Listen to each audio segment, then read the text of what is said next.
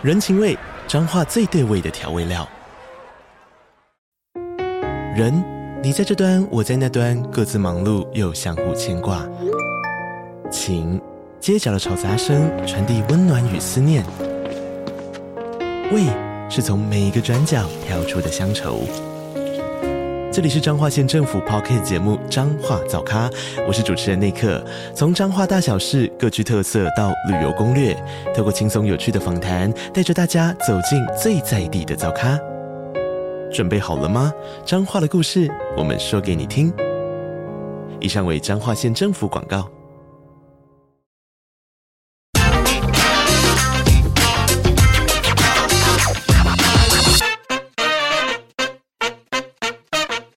Hello，大家好，欢迎收听听经济，我是这集理财帮帮忙的主持人徐木君。今年可以说是大债时代，一点也不为过哦。最近这个债券 ETF 夯到前五个月，二十八档申报追加的募集的基金里面哦，就有高达二十四档是债券基金哦，几乎都是 ETF 哦。好像基金名字现在有债就会卖光光，那投资人真的这么热爱债券 ETF 吗？今天我们就特别邀请这个这方面的专家怪老子来跟大家聊一聊。各位大家好，我是怪老子，很高兴能够来到这个节目跟大家分享有关债券的投资。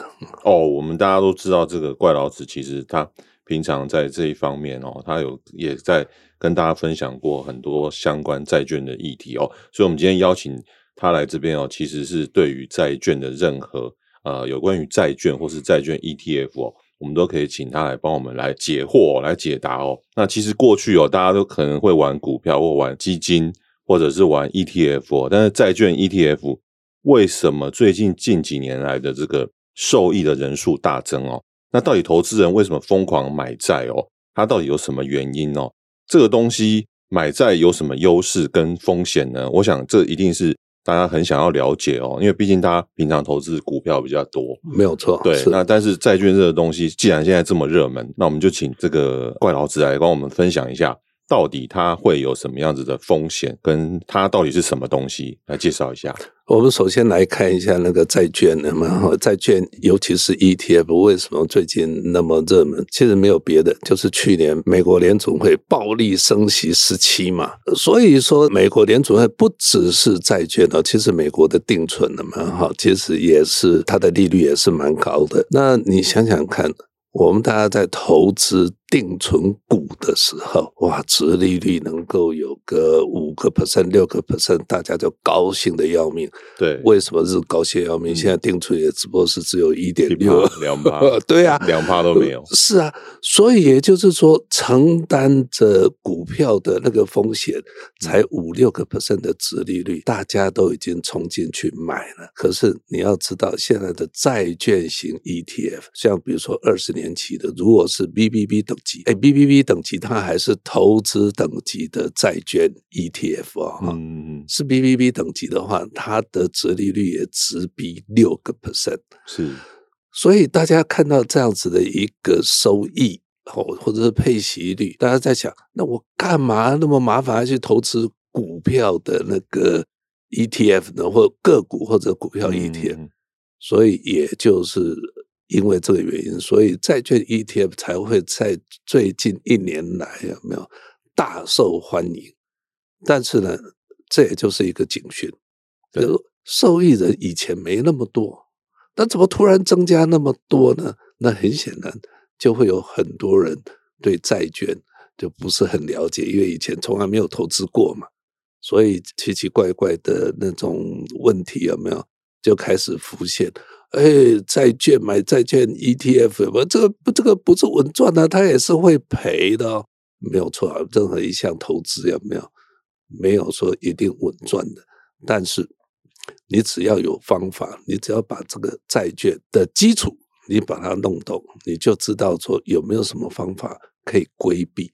哦，我简单这样讲好了，就是只要你这笔钱是笔闲钱啊，那你就不用太担心。啊，你就可以真的是规避所谓的利率风险。我我想，我们先从这样子来看啊，就是说，债券 ETF 它就是持有一篮子的债券，所以也就是说，债券 ETF 的表现就会跟债券个别债券很类似。那我们先先从什么叫做债券开始着手。债券呢，呃，像比如说公债，就是政府政府发行公债，就是政府然后跟人民一般的借钱，嗯，所以政府会付利息，每个固定会利息。然后债券呢，它一定会有到期日，什么时候到期？然后到期以后，它本金就会还你。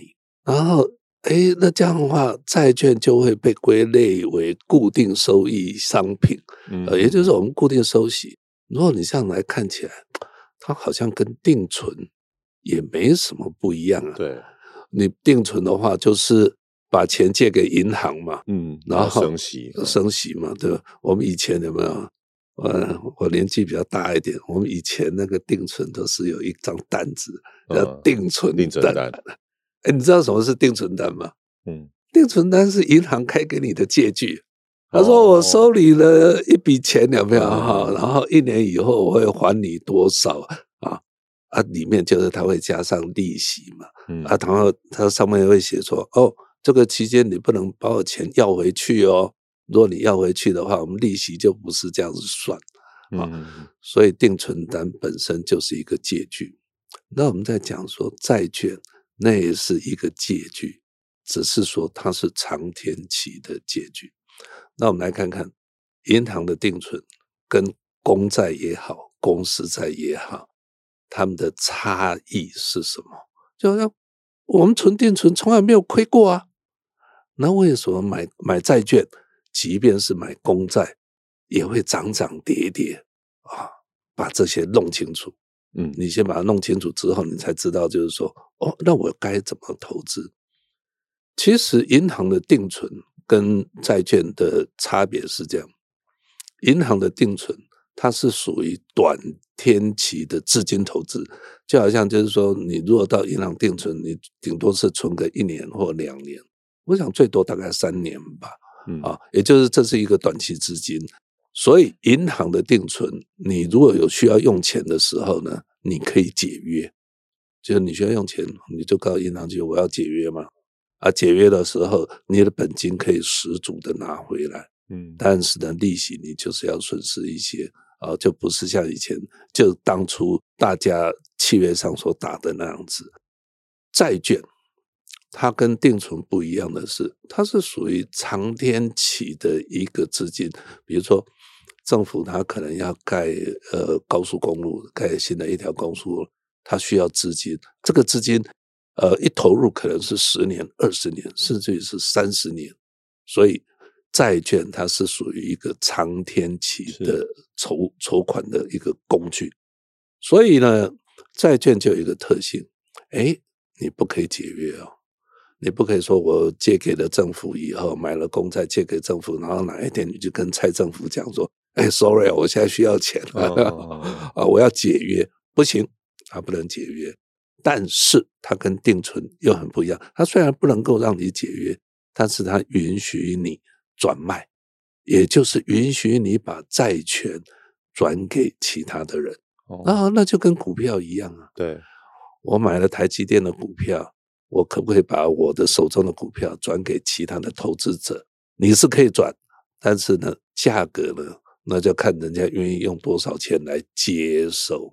嗯，好，所以也就是说，市场这个价格就是市场来决定。股票是这样，债券也是一样。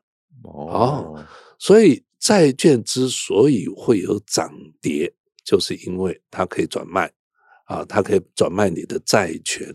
所以它才会有涨跌，但是我们现在来看呢，如果你买了一档美国公债，像现在殖利率有四个 percent，啊，那你买了以后，每一年美国政府是不是就会呃美国公债了哈？美国政府它就会给你四个 percent 的利息，对，不不管你买多少，大概给你四个 percent 利息，到期以后本金也会还你。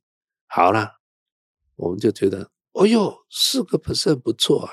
我就直接买个十万美金嘛，啊，台币大概三百万左右，十万美金我就买下去，就收利息。结果呢，哎，这个市场的这个债券价格就这样涨涨跌跌，说哪一天呢？它下跌了，那、啊、你这样子，如果说你要卖的话，你是不是变成你要亏本来卖？因为它的价格下跌了嘛。我说这很重要吗？虽然是股票下跌，呃，债券的价格下跌，我们就好像是被套牢一样啊。就从股票的那种术语来说，对，我被套牢了。那股票被套牢有没有解套一天呢、啊？不知道、啊，嗯，哪一天它可能变壁纸，对不对？对对。但是债券不会被套牢了。哎，这是美国债，呃，当然，除非你是被倒债，如除非美国政府倒了，倒了，嗯，哦，那当然这笔钱呢，就就另外了哈。嗯、但是如果美国政府没有倒，只是市场上的交易价格往下跌，我被套牢了，so 那要怎么样？美国政府的利息会少给了吗？不会，对，到期以后本金会不会还给你？会会，所以这意思是什么？哎，只要你这笔钱是闲钱，只要你这笔钱是闲钱，你就可以不用去管债券价格的涨跌。那我只要持有到期满，本金利息都落袋，有亏钱的道理吗？没有，没有吧？嗯，所以这个意思是什么？只要你有，你这笔钱是闲钱。只要你能够持有到了期满，那等于是你如果万一被套牢，你是不是一定有解套的一天？对，不只是解套的一天，你持有到期，你能够有每一年能够有多少报酬率，都是清清楚楚。嗯，也就是说，你持有只要持有到期满，你的报酬率会是多少？你根本就是可以预期，这就是投资。债券跟股票很不一样的地方，对，了解啊，嗯嗯，所以当你了解了这些以后，你就会觉得，其实债券真的是一个不错的商品，嗯嗯嗯。那接着我们就会去看，为什么最近一年它的那么多受益人会成长那么多？其实应该是这样，如果你是一个喜欢收息的一个投资者，你一定会在股票的时候，在殖利率高的时候买嘛，对不对？因为那时候的报酬就会比较高。那债券呢，也是一样，在债券的殖利率高的时候，那我刚刚讲就是说，美国的公债有将近四个 percent 的殖利率，然后 A 等级的哈 A 等级的债券 ETF。它也有仓将近五点多 percent 的殖利率，然后 BBB 等级有将近六个 percent。好，这里面呢又有另外一个，那大家可能会有误解的，很多人都把债券的殖利率把它想象成股票的殖利率，嗯，甚至于它是用配息率，然后来来看，完全不一样。我们来看一下股票的殖利率，它怎么计算？股票殖利率，你明年会领多少？你知道吗？不知道，不知道，你只知道是什么？去年领了多少，或者今年领了多少嘛？啊，所以就是说，你你领到的现金配息除上股价，现在的股价，嗯，就叫做殖利率。嗯，所以充其量，殖利率只是在解释说。你现在收到的利息是你现在股价投资金额的多少百分比而已，对不对？嗯、债券的殖利率就不一样了。债券的殖利率分为当期殖利率以及到期殖利率，或或者就是英文他们叫 years to maturity，就是 YTM。那债券的值利率一般就是泛指到期值利率。什么叫到期值利率？一档债券呢？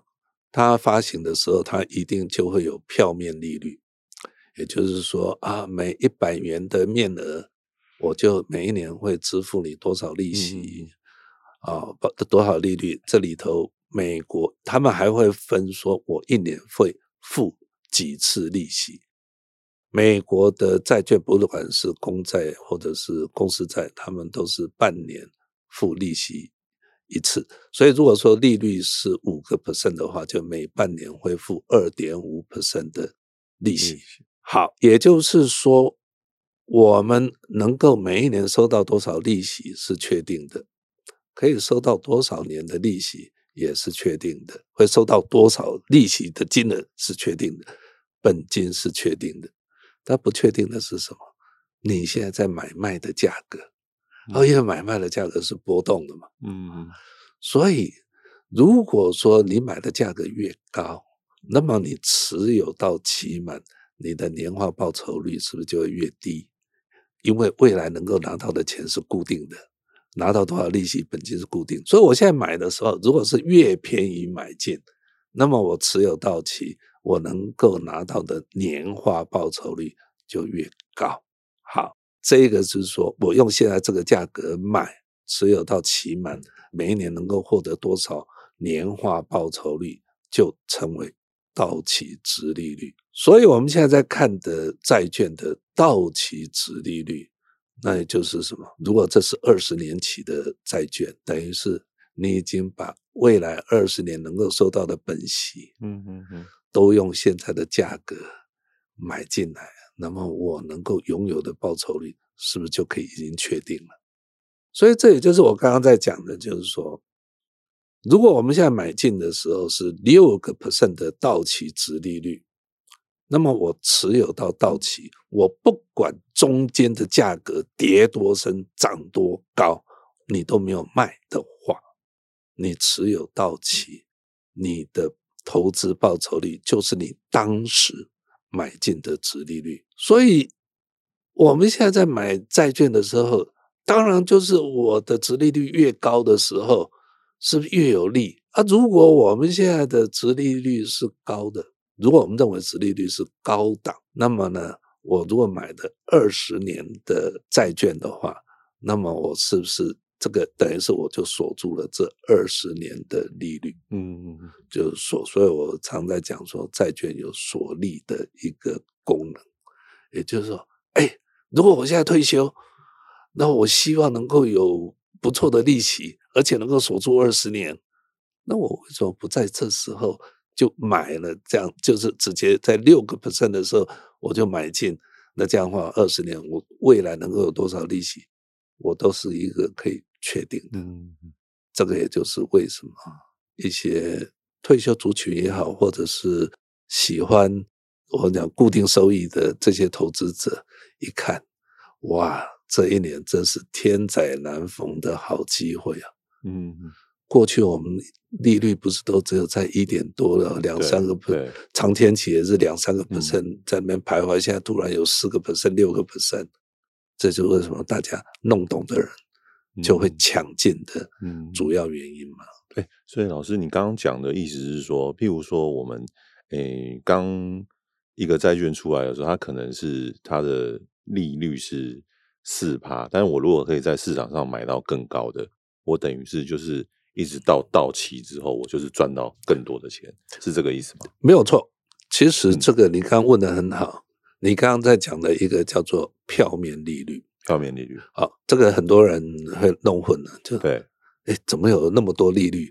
嗯，一个是票面利率，对，还有一个叫市场利率，哈，嗯，或者值利率，哈，我们也让各位听众啊，大家了解一下，所谓票面利率，就好像定存的固定利率一样，就是一开始告诉你是一开始给你多少，我在发行的时候，嗯，我的票面利率会是多少？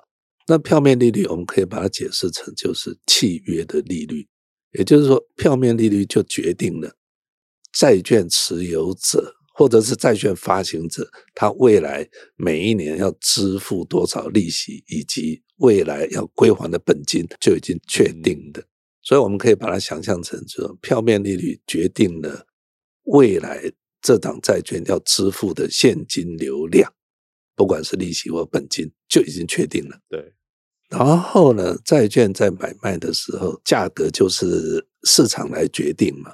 啊，既然市场决定的话，那也就是它会涨涨跌跌啊。未来能够拿到的本息现金流量是确定的。那这样子啊，我们用很很简单的道理讲，我市场上如果能够买到越低的价格，那这样子我持有到到期，我的报酬率是不是就越高嘛？未来能够拿到的钱一样。我的价格越低，那么我的报酬就会越高嘛。那这意思是说，有人愿意就是我在我用更低的、比较低的价钱杀给杀出给你。是，我再举一个例子哈，你就会更清楚。其实市场的利率哈，会受到呃我们讲联总会利率的波动而影响。那联总会利率这个我们先这这个大家比较难懂，我用定存的利率来解释，你就会更清楚。然后我们现在再把它简单化，成为如果是这张债券一年后就到期，好不好？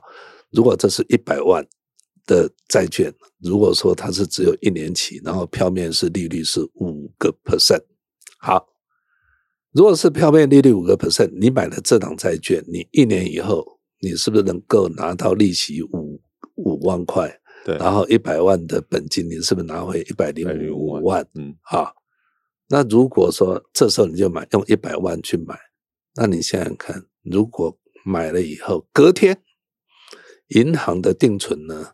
从五个 percent 涨到了六个 percent，好吧？那意思是什么？哎，我现在如果拿一百万去存，然后一年以后我可以拿回本息，是不是一百零六万？对，好，那你手上的这个债券，你昨天买的，对不对？你是不是一百万买，然后一年以后拿回一百零五万？这时候你到市场上去卖，有没有人愿意用一百块来买你的？这一档债券不会嘛？对啊，因为为什么？我干嘛买你的债券？我到银行去存，一年以后可以拿回一百零六万啊！对对，对啊！我如果用一百万买你这债这一档债券，我一年以后只能拿回一百零五万啊！是，那那我们就说，那这档债券卖不出去了吗？不会，没有卖不出去的东西，只有卖不卖不出去的价格。嗯嗯，那就便宜一点卖我嘛，嗯，对不对？便宜多少？看便宜多少，那我拿这笔钱到银行去存，都通常大概少一万块钱了。就是说，如果九十九万好了，我拿九十九万去存银行，一年以后我拿回一百零五万，那相当于是六个 percent 的定存的利率的话，哎，这样子是不是大家就可以接受了？嗯嗯，啊，就是降低一点的价格。然后虽然是一年以后一样只拿一百零五万，但是价格降低，那个我的报酬率就能够高一点，所以投资者就会买嘛，除非你价格降低。对对，好，这就是一个很重要的。年总会利率上扬的时候，你原来持有债券的人，虽然未来能够拿到的本息没有改变，但是他卖不出去，因为这时候的投资者要求的能够拿到的年利率就更高嘛。那更高是什么样？除非你价格降下来嘛。所以我们再来看，在我们讲说现在的债券，如果是二十年期，那是不是二十年前就已经发的那个债券，对不对？它的票面利率是不是可能就都很低嘛？对，有时候低，有时候高嘛。可是去年暴力升息时期嘛，也就是说，哇，现在定存利率已经那么高了，现在利率那么高，对不对？我所以说，我买你这档债券，我的报酬也要也要比较高，对不对？那如果说要要求比较高，除非是什么，你的债券价格降很低，降很低，对，这个就是去年了。去年债券二十天期的那个呃美国公债跌了将近四十个 percent 的原因哦，就是因为它不得已，它必须跌到将近四十个 percent。人家才愿意买，嗯，对，所以这里头是不是就解释了？你一档债券，它有票面利率，票面利率只决定了你未来持有这档债券能够拿到的现金流量，而这个是契约利率，这个现金流量不会改变，但是市场的价格就会随着市场利率。在里面变动波动波动，所以债券价格会涨会跌哦，嗯，所以你应该是在债券价格跌的时候买，还是债券价格涨的时候买？嗯，很清楚，我未来能够拿到本息没有改变，而且是美国政府保证，那当然是越低的时候越买嘛。所以弄懂的人，是不是今年大家疯狂的就是进去买那个债券，哦嗯、对不对？所以，我们再把它回过头来，我刚刚在讲的就是债券型 ETF，它持有很多档的个别债券，所以债券 ETF 的表现就会跟个别债券一样了。只是说，当然会有一些的不一样，因为债券型 ETF 它持有很多档债券，每一档债券不只是到期，甚至于像现在大部分的债券型 ETF，它都有规范，说我是七到十年期的，还是二十年期以上，甚至也有一到三年期的这样子。也就是说，简单说好了，如果我持有的七到十年期的债券，好，我这一档债券 ETF，我持有的每一档债券都到期日都会在七年到十年当中，好，呃，七到十年，所以我一开始的时候买的一定是十年期的这一档 ETF，它所持有的债券一开始是不是就是十年期的？可是过了三年以后，它的那个到期日是不是就会低于七年？嗯，这时候债券型呃 ETF 的经理人，他就会把七年以下的债券卖掉，然后再换成新的是十年期的，啊，所以他所持有的债券 ETF 都会落在七到十年的中间。那所以就有人在讲，哎。啊，你还没有到期，你就把它卖掉了，那这样子哇，就跟债券 ETF 不一样。这个都是对债券不够深入的人啊，他们在边想。我们先这样想，不管你是持有几年到期，如果是七年也好，十年、二十年也好，我只要我买入的殖利率越高，就代表我买进来的金额。呃，价格是越低，我的报酬才会越高，殖利率才会高嘛。所以，如果今天买的是十年期的债券，我是不是就已经把十年后的现金流量的利息加本金，我是不是就用很低的价格买了？对。结果呢，我没有持有到十年，我只是持有三年，三年以后我把它卖掉，那是不是等于是说我把剩下七年的利息？我把它卖掉，但是不是真的卖啊？是什么？我把剩下七年的利息，把它应该讲说，它不是卖，它叫转换。虽然它的手段是卖掉，但不要忘了，同时它也在买进。所以也就是说，不管那时候的殖利率是多少，如果是殖利率是高，所以你就是价格就会低卖嘛。但是同时呢，你买十年期是不是也是低买？所以那个叫转换，是没有所谓的亏或赚的这个问题。嗯，所以你只是把七年期的本息啊，剩下七年的，把它延长到十年，所以你这一档债券 ETF 才会有生生不息，一直都持有。那所以就是时间到的话，也逼着经理人一定要在对做转换对的一个时机点。其实哈。债券型 ETF 也有非常多种啊，只只是说我们国内的引进的债券型 ETF 有没有多半是固定时间期的。在美国，不管你是 iShares 或 Vanguard，他们呃这些投信有没有？他们也有叫目标到期的债券 ETF。也就是说，你几年退休，你要用钱，你还会离用钱的时间，你还有几年？哦，我还有七年，那七年以后我就会把它卖掉。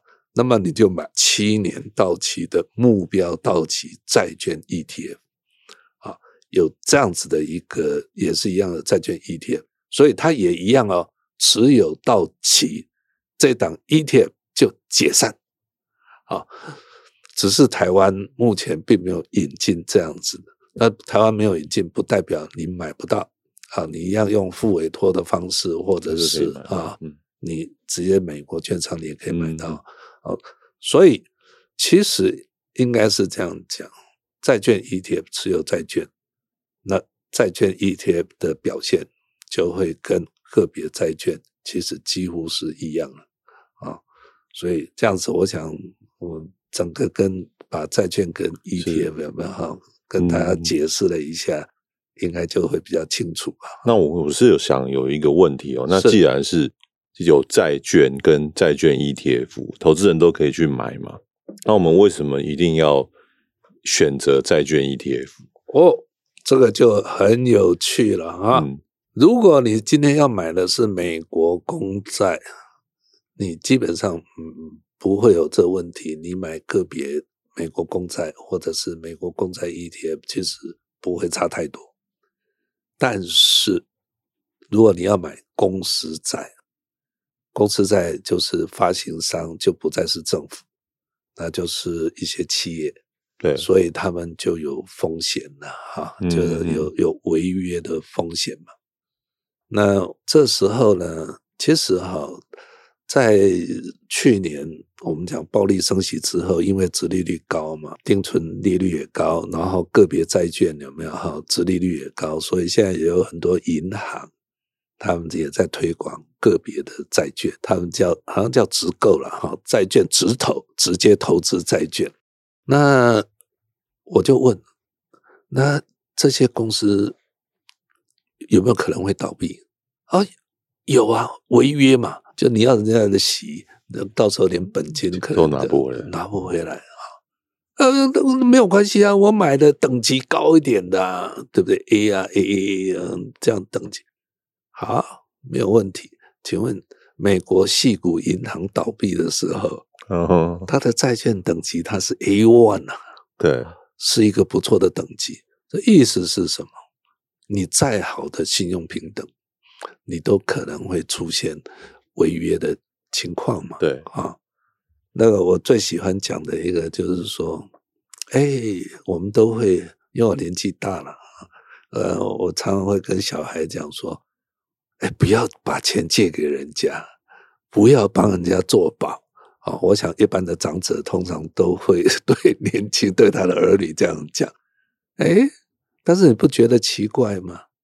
你说不可以做的事情，那为什么银行偏偏就是靠把钱借给人家在赚钱，在帮人家做保在赚钱呢？嗯嗯，哎，这个就是人家银行它有一套风险的管理嘛。啊，所以如果你个人你要把钱借给人家哈，你就得学学银行。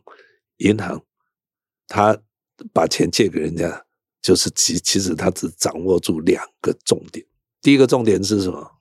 哎，银行它不会随便把钱借给人家，它有信用信用合可的部门。你要跟银行借钱，它信用部门先会给你打个分数，对不对？对啊啊，通过以后他才会借给你嘛。然后经过信用部门合可的客户里面，难道就一定不会倒吗？不可能嘛！所以银行它就要做到客户分散风险，他绝对不会只借个一个、十个，他一定是上百、上千，甚至于上万个客户做什么分散风险。也就是说，他只要用嗯大数统计里面的大数法则，就能够把风险控制在一定的程度。好。那这两样，银行这样做，我们散户可不可以做？哎呀，我要借给我，我没有信用部门，没有信用部门没有关系啊。你买债券，因为为什么？每一档债券它都一定会有信用平等公司评鉴的信用平等，所以那些信用平等公司是不是就好像是你自己请的你自己的信用部门？对，就是说，哎，我只要买 BBB，我只要买 AAA 等级的就好啊。对，好。那这一点就比较简单了，但是第二点你就做不到。哎，你怎么分散风险呢？除非你的资金够大嘛。对，我可以买很多的债券，嗯、对不对？所以其实债券 ETF 就是主要是要解决这个问题来了。哦，他持有了一篮子的债券，对不对？它是很多很多的债券，也就是说，如果我买的是公司债。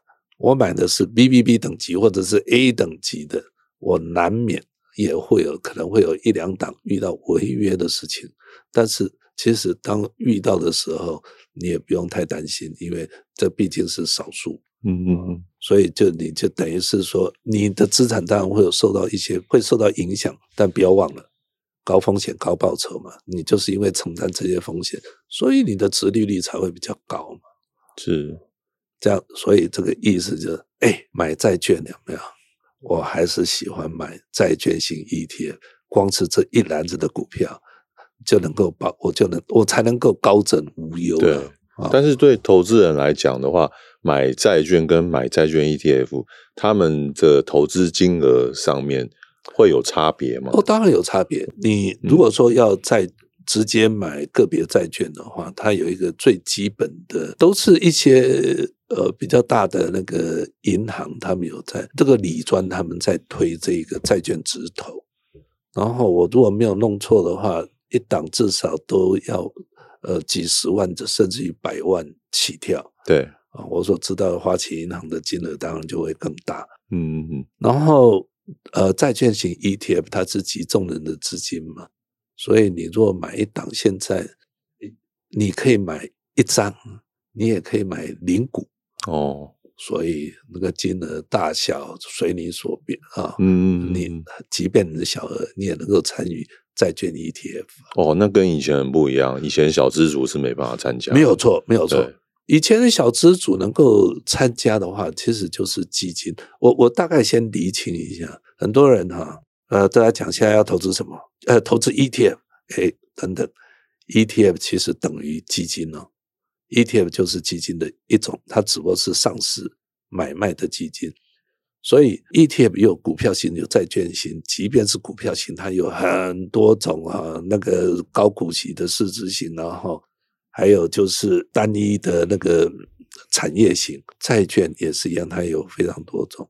所以其实 ETF 讲它跟基金其实是一样，只是说 ETF 主要的是指数型的基金，把指数型基金挂牌上市买卖，所以我们的没他就没有真的主动操作。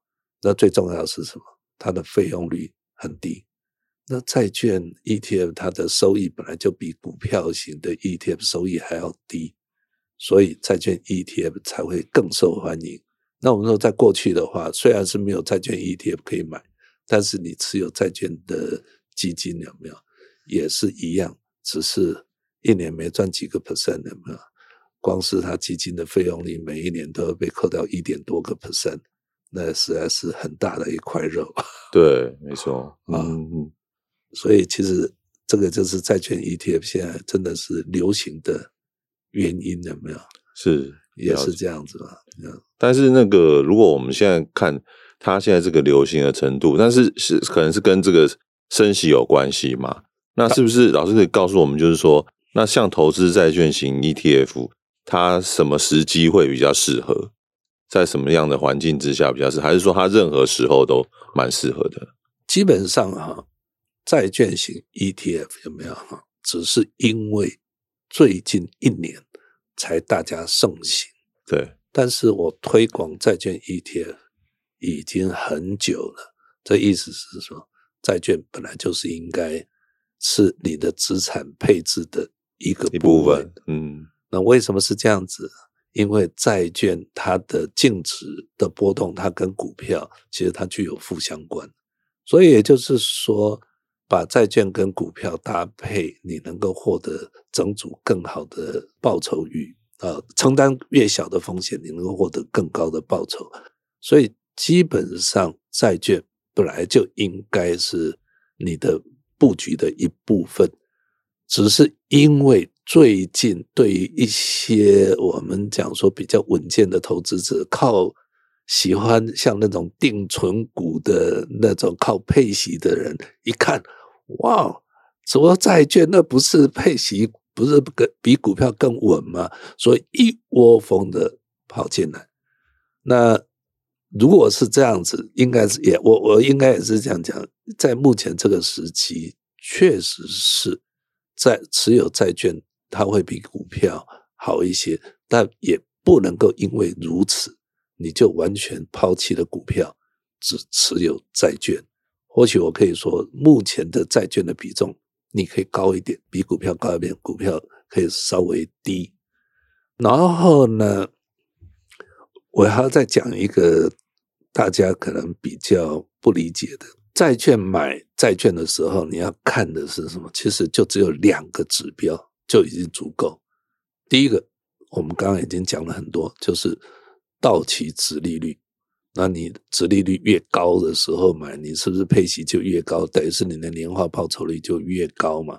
所以现在买债券是不是好时机？你只要看一下值利率是不是高就好了。好，确实是高。那另外一个，不只是债券，任何投资你不能只是看配息，其实它还有所谓的资本利得。资本利得就是价差嘛。那我们怎么来观察或者怎么衡量债券的资本可能会不会有资本利得，或者我们讲说债券的波动度？那个叫存续期间。存续期间常常会让人家误解，大家一听存续期间都以为是啊、还有多久到期啊？那个其实那个叫届满期。存续期间它是一个专有名词，英文叫 duration，它其实是在衡量债券的价格。对殖利率的敏感程度，呃，简单这样子说好了。我们现在如果认为是债券殖利率是在高档，如果是高档，下一个阶段就是什么？降息。嗯，所以降息，那是不是就会债券的价格就会上涨？好，那殖利率利率每下降一个 percent，那你晓不晓得你的债券或债券 ETF？会上涨几个 percent，价格会上涨几个 percent，这是不是你关心的点？啊，其实这个就表现在哪里？存续期间，比如说美国公债二十年期美国公债的 ETF，现在的存续期间都落在十七年上下。这个年我们不要看了，虽然它的单位是年，但是这个十七这个数字很重要，就是什么？殖利率。我们或者是利率每下降一个 percent，这档债券的价格将会上涨十七个 percent，是不是很惊人？嗯哦，所以这个也就是很多人就为什么讲说现在是千载难逢的好机会，就是殖利率高，我有配息有没有哈？来当我的护城河。对，然后当如果殖利率将来下降的时候呢？我又有一波的资本利得，啊，这个资本利得的时候，我要怎么挑啊？像比如说美国公债，它是落在十七年，那么 BBB 等级同样是二十年 BBB 等级的，那么它的公司在 ETF，它的存续期间大概落在十四年左右。所以意思是什么？如果你要的是资本利得，你应该去找存续期间。越高的，那么它将来的资本利得也会越高。但是反过来啊、哦，不要忘了，万一不是降息啊，又是什么原因？又是呃，通货膨胀又起来，或者是又是谁跟谁又打仗了？嗯啊，都很难讲。如果殖利率上涨，利率上涨，债券债券 ETF 也会以这样子的一个幅度下降。所以这个都是公平的，呃，也就是说，如果说你买的存续期间比较长，那么你就得承担的风险、波动的风险就会比较大。但是我常常讲，老娘或老子，呃，这笔钱又不缺钱，这笔钱是闲钱，我只要持有到期满，那我有什么好担心的？确实是这样。所以呢，千万不要把债券或债券 ETF。拿来它的操作方式拿来跟股票一样，在那边买来卖去。请问你定存你会在那边买来卖去吗？就一下子解约，一下子买吗？嗯、不会嘛，对不对？这不就是固定收益的商品？呃，有什么好操作的？买一件持有就好了。其实这是最高指导原则。嗯、是，所以我即使是买债券型 ETF，其实我也不需要进进出出，进进出出。当然是这样子了。是是啊。如果说你现在没有一笔资金，你本来就应该是有钱就布局股债的配置，债券本来就是应该你的配置的一环。是啊，所以有钱的人，你这时候买，有一笔积蓄，啊，或者是你有一笔资金，这时候买是没有错的啊。但是没有钱的人，你每一个月也有固定收入，你应该是存下来的钱就是股债配置啊。像定期定额这样子是来布局，没有错。了解，哎，最后我再问一下老师哦，就是说现在其实我们现在呃，像升息好像看起来好像可能到一个段落了。是，那我们现在下半年的话，有没有什么一些建议？呃，投资人怎么样子去布局这个债券型 ETF？看到这一题有没有？我就想到跟我刚刚讲的那么多有没有？对，好像有点冲突嘛。没有错，确实，我就从我是从来不喜欢有没有任何的投资哈。呃，你要把投资跟投机弄清楚，不管是股票或者是债券，你把它弄清楚。即便是股票，你想想看，你要投资股票哈，你讲投资这个字，你就要学学企业人士。我们请问郭董，哇，郭董现在要选总统，那个跟那个企业比较没关系。我我们就就讲说，你像钟忠谋以前他他在投资的时候，我们是不是看好一个产业，我把钱投进去？我靠着经营以后的获利累积的流进来的现金股利，这个是主要的获利。你看张忠谋投资也好，郭台铭也投资也好，任何一个企业家他投资的时候，他会不会投资下去？整天看看有没有人愿意出更高的价钱把我的股票买走？不会，不会，嗯，这个叫投资。是，如果你今天。做了一下子，把钱投进去，整天在看着说有没有人愿意要出更高的价钱把我的股价买走，买走以后我还再去看投资哪一家，那种我不敢讲说百分之百投机了，但是投机的成分，高一点，高一些。对，所以其实投资没有那么麻烦的事，我只要看准一个标的，尤其是债券。我刚刚不是在讲吗？不就是靠着获那个利息来获利？你哪需要在那边买来买去？至于那个未来是怎么样，我告诉你，如果你看到的未来说是是呃，现在已经升息到了一定程度，将来是降息，那你是不是应该在这时候赶快买啊？对，哦，你的你的吸收是不是才要高？嗯，然后降息的时候，你又有资本利得可以赚，对不对？对，如果真的是这样子。你这时候还不赶快把握机会？你在等什么？嗯，是啊，所以投资就这么简单嘛。是，所以今天我们我们听到这个老师讲哦，其实呃，债券这个这个商品哦，其实是如果说你今天都不用去做任何的处理，你还是可以赚到你应该要赚的钱。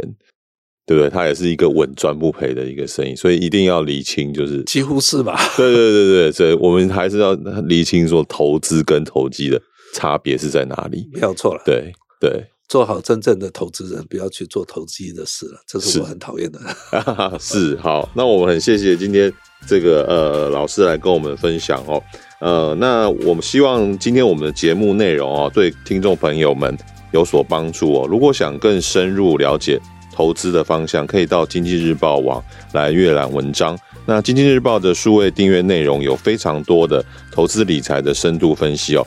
有兴趣的听众朋友，欢迎订阅阅读。最后，喜欢我们的节目，也不要忘记给我们五颗星的评价。如有任何想听的题目，或是对本集节目有什么问题，都欢迎在底下留言或是来信告诉我们。我们下次见，谢谢。